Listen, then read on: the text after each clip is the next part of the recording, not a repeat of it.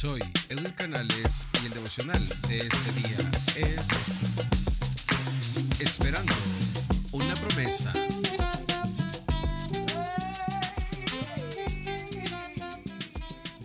Buenos días, buenas tardes, buenas noches. Este es el penúltimo devocional de este año, así que será totalmente diferente. Adoremos al Señor y exaltemos su nombre.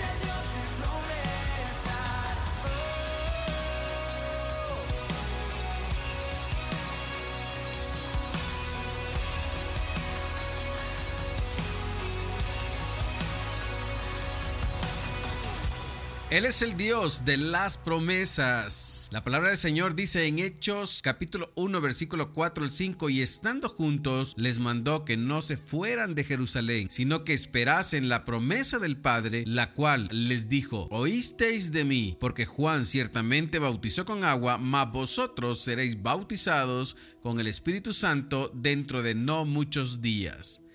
Quiero decirte que justo antes de ascender el Señor a los cielos, Jesús les dio a sus discípulos instrucciones muy importantes. La primera es que les mandó que no se fueran de Jerusalén. En este momento los discípulos no tenían nada más que hacer que esperar la venida del Espíritu Santo. Aquí conocemos esto como la promesa del Padre. Jesús sabía que los discípulos realmente no podían hacer nada efectivo para el reino de Dios hasta que el Espíritu Santo viniera sobre ellos. Jesús les comandó que esperasen y esa es la palabra que vamos a estar poniendo mucha atención. Esperasen en qué? Esperasen significa que valía la pena esperar la promesa del Padre del Espíritu Santo. Jesús les comandó que esperasen. Y vamos a ver el significado de cada uno de ellos. Significa que valía la pena esperar la promesa del Padre del Espíritu Santo. Dos, esperasen. Significa también que tenían una promesa que el Espíritu Santo vendría sobre ellos. Tres, que ellos tenían que recibir el Espíritu Santo. No podían crear una experiencia ellos mismos. Y número cuatro, esperasen significa que serían probados durante la espera, por lo menos un poco. Es significativo que esta venida, llenado y empoderamiento del Espíritu Santo fue llamada la promesa del Padre, aunque hay un sentido en el que ahora también era la promesa del Hijo de Dios. Hay significado en la frase la promesa del Padre. ¿Y cuál es ese significado que podemos ver? ¿Qué nos muestra? Muestra que debemos esperarla con anticipación. ¿Por qué? Porque la promesa del Padre que nos ama tanto solo puede ser buena hacia tu vida. Muestra también que es confiable y se puede contar con ella. Un Padre amoroso y poderoso nunca prometería algo que no podría cumplir. Muestra también que esta promesa es para todos sus hijos, o sea, para ti y para mí, ya que proviene de Dios como nuestro Padre. Y por último nos muestra que debe ser recibida por fe, como es el patrón con las promesas de Dios en toda la Biblia. Démonos cuenta que Jesús en este pasaje estaba explicando más acerca de esta promesa, cuando agregó, seréis bautizados con el Espíritu Santo. La idea de ser bautizados es ser sumergido o cubierto en algo, así como Juan bautizó a las personas en agua. Estos discípulos serían inmersos en el Espíritu Santo. ¿Cuándo sucedería esto? Bueno, déjame decirte que cuando Jesús dijo esto justo antes de ascender al cielo, agregó también la siguiente frase, dentro de no muchos días. Los discípulos sabían que esta promesa del Padre vendría sí o sí hacia sus vidas, pero no de inmediato. Sería dentro de no muchos días. Ellos solamente tendrían que esperar la promesa. Jesús tenía un propósito para sus vidas al no decirles exactamente cuándo la promesa vendría. Un propósito que podemos ver era que los discípulos pudieran aprender a esperar con fe. Yo quiero hacerte una pregunta en este día. ¿Tú estás sabiendo esperar en fe esa promesa que has recibido a tu vida? Jesús tiene un propósito para con nosotros. Jesús tiene un propósito para ti y para mí. Y uno de esos propósitos es el mismo que vemos en este pasaje, que es aprender a esperar. Pero ¿cómo debemos aprender a esperar? Debemos aprender a esperar con mucha fe. Billy Bray nació en 1794. Fue un minero de Inglaterra. Era alcohólico y siempre estaba metido en peleas y discusiones en su casa. A la edad de 29 años se encontró con Jesucristo. Llegó a su casa y le dijo a su esposa las siguientes palabras. Con la ayuda del Señor, nunca más me verás borracho. Y así fue como sucedió. Sus palabras, su tono de voz y sus miradas tenían un poder magnético. Era como si estuviera cargado de electricidad divina. Multitudes de mineros venían cada día a escucharlo predicar el Evangelio. Muchos de ellos se convirtieron y hubo algunas sanaciones notables. Amaba la Biblia y decía, las promesas de Dios son tan efectivas como el dinero constante y sonante. El salmista nos dice, los que aman tus enseñanzas tienen mucha paz y no tropiezan. Salmo 119, versículo 165. Estas palabras podemos verlo en la escritura y la palabra de la Biblia son el último lugar donde tú y yo podríamos esperar o encontrar paz, satisfacción y gozo. Sin embargo, déjame decirte que el salmista dice, yo me regocijo en tus promesas como quien haya un gran botín. El salmista usa muchas palabras diferentes para describir las palabras de Dios. Estas hablan acerca de tu palabra. Versículo 161. Tu ley, tus mandamientos, tus estatutos, tus preceptos. Pero aquí describe la palabra de Dios como tu promesa en el versículo 162. La palabra de Dios son sus promesas para ti y para mi vida. Descubrirlas es como descubrir un gran tesoro. A medida que sigas avanzando, cavando en ellas, las palabras de Dios son sus promesas para ti y para mí. Debemos aprender a descubrirlas porque son un gran tesoro para nuestras vidas. A medida que tú y yo sigamos cavando en ellas, encontraremos más y más tesoros increíbles y hermosos a nuestras vidas. Esto mismo lleva al salmista a decir estas palabras, siete veces al día te alabo. ¿Y tú cuántas veces al día alabas a Dios? ¿Y tú y yo cuántas veces nos acercamos delante de nuestro Dios para exaltar y bendecir su nombre? En la mañana, en la noche, deberíamos nosotros de acostarnos o levantarnos dando gracias a Dios por todo lo bueno que Él ha sido con nosotros. Abraham esperó 25 años, José esperó 13 años, Moisés esperó 25 años. Si Dios te hace esperar, déjame decirte que tú y yo vamos por el buen camino. Dios es el Dios de las promesas. La fe que cada uno de nosotros podemos tener implica confiar en esas promesas hermosas de Dios para nuestras vidas. Él hace una promesa, la fe la cree, la espera esperanza la anticipa y la paciencia la espera silenciosamente. Solamente recuerda que nuestra esperanza no se basa en un vago optimismo o en un deseo ilusorio. Es la confianza en las inquebrantables promesas de Dios. Solo recuerda esto. Toda promesa se centra en Jesús. Dios te bendiga y vamos a exaltar a nuestro Dios.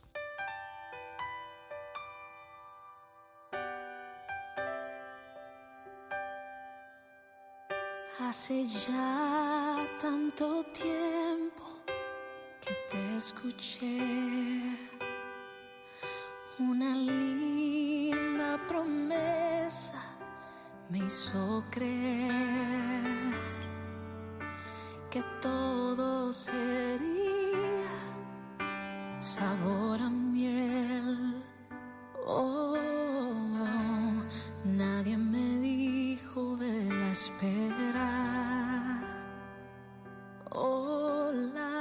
espera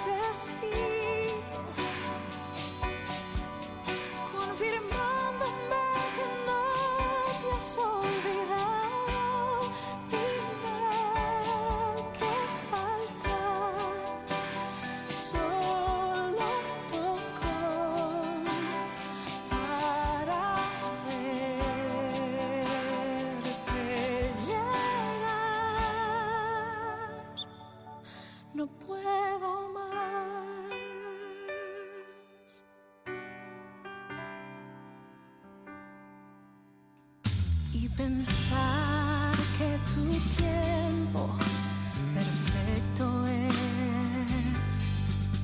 Mi alma desesperada no tenía fe,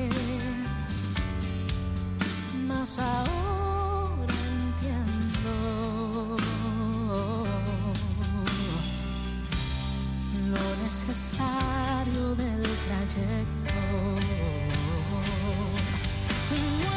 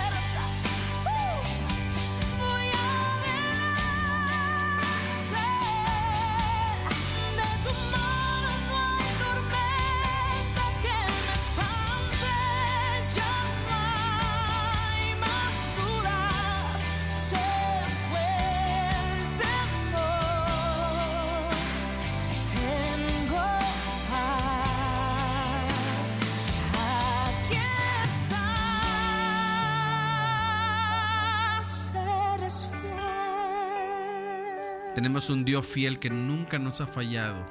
En este año Dios no te ha fallado. Aunque te haya pasado lo que te haya pasado, Él siempre ha permanecido fiel.